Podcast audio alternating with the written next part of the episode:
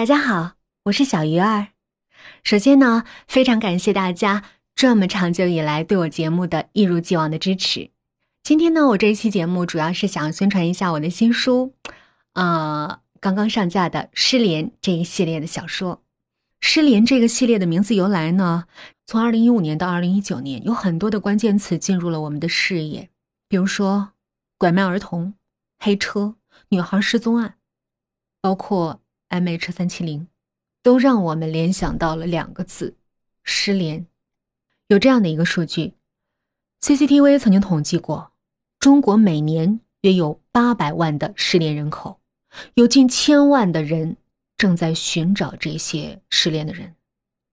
而且失联的人数还在不断的增加。那么这些人究竟去了哪儿呢？这就是我们这一系列小说的由来。失联这个系列由四部小说构成，第一部呢叫《肇事者》，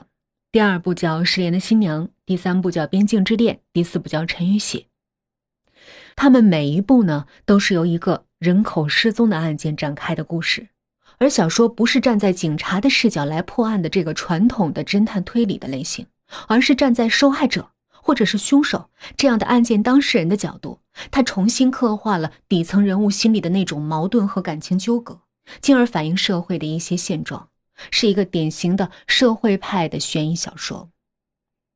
像我们，嗯，像我们很熟悉的一些电影还有网剧啊，比如说《烈日灼心》呢，《白日焰火》啊，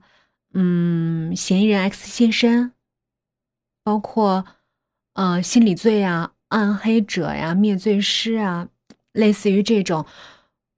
我们的这部失联系列呢，绝对可以与之一争高下，有过之而无不及。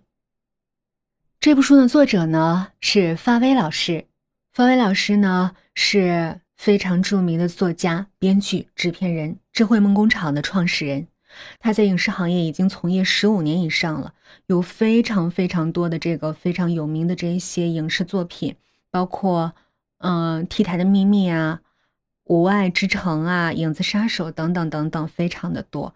嗯，在我创作这个作品的时候呢，法威老师我也联系到了法威老师，他也给了我很多很多的帮助，在这儿我也是特别的感谢他。《